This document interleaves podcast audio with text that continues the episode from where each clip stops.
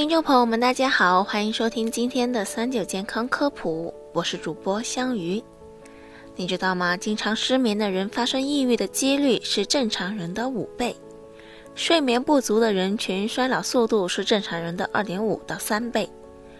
据有关研究证明，人之所以会失眠，跟紧张激素的增加有关。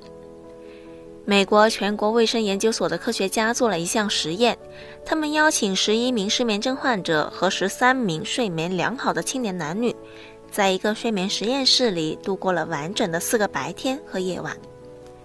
结果发现，不管是在白天或夜晚，失眠患者的激素浓度要比未患失眠的人要高一些。另外，曾任北京协和医院神经科主任的李顺伟教授介绍，在失眠人群中，大约百分之八十以上的失眠都是心理上、精神上的压力造成的。对此，大家不妨了解 BBC 纪录片的十个睡眠建议：一、降低体内温度，产生睡意，例如在睡前一个小时洗热水澡，等体温下降后便会产生睡意。除此之外，还可以在睡前用热水泡脚，培养自身的条件反射。比如，限定自己的卧室只能用于睡觉，且每天固定同一时间起床。这一方法需要人长时间的坚持，以至于人一走进卧室就产生睡意。三、平时可以适当利用打盹的方法来补充睡眠不足，比如白天在下午两点到五点的时候打盹半个小时左右就可以了。第四，为了解决打鼾问题，不妨用湿润条减少口腔内软组织的震动或口腔防护装备，以防止舌头伸向口腔后部。但是如果这种方法效果不明显，建议前往医院检查病因。第五，完成好睡眠的五个阶段，包括昏昏欲睡、轻度睡眠、两个深度睡眠以及做梦阶段。第六，控制好睡眠环境的光线。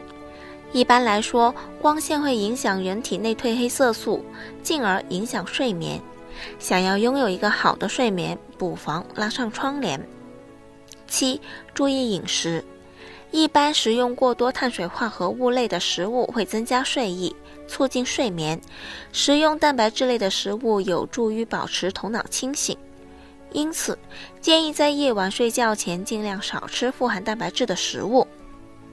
第八，控制好人体内的食物钟，在饥饿了十六个小时之后，食物钟便会激活来控制睡眠。因此，当因为出差而出现时差，就需要先进食十六个小时，直到抵达目的地后再进食。第九，想要拥有良好睡眠的时候，不妨使肌肉放松一下，这样可以显著减轻压力，有助于睡眠。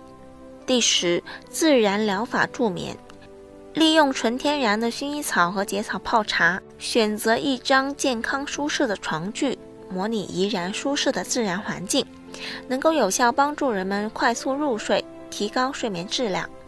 是不是所有失眠的人都得吃药解决呢？对于一些确实睡眠很糟的人或有慢性失眠症状的人来说，由于害怕影响第二天的工作和生活，是可以适当吃点安眠药的。但需要注意的是，长期靠吃药来解决睡眠不可取。其实，失眠的背后肯定有很多问题，比如焦虑、抑郁，长时间处于心理压力过大的状态，这需要人找出失眠的根本诱因，对症下药才行。好了，今天的节目也差不多了。如果大家还遇到什么问题，可以留言告诉我们。我们下期再见吧。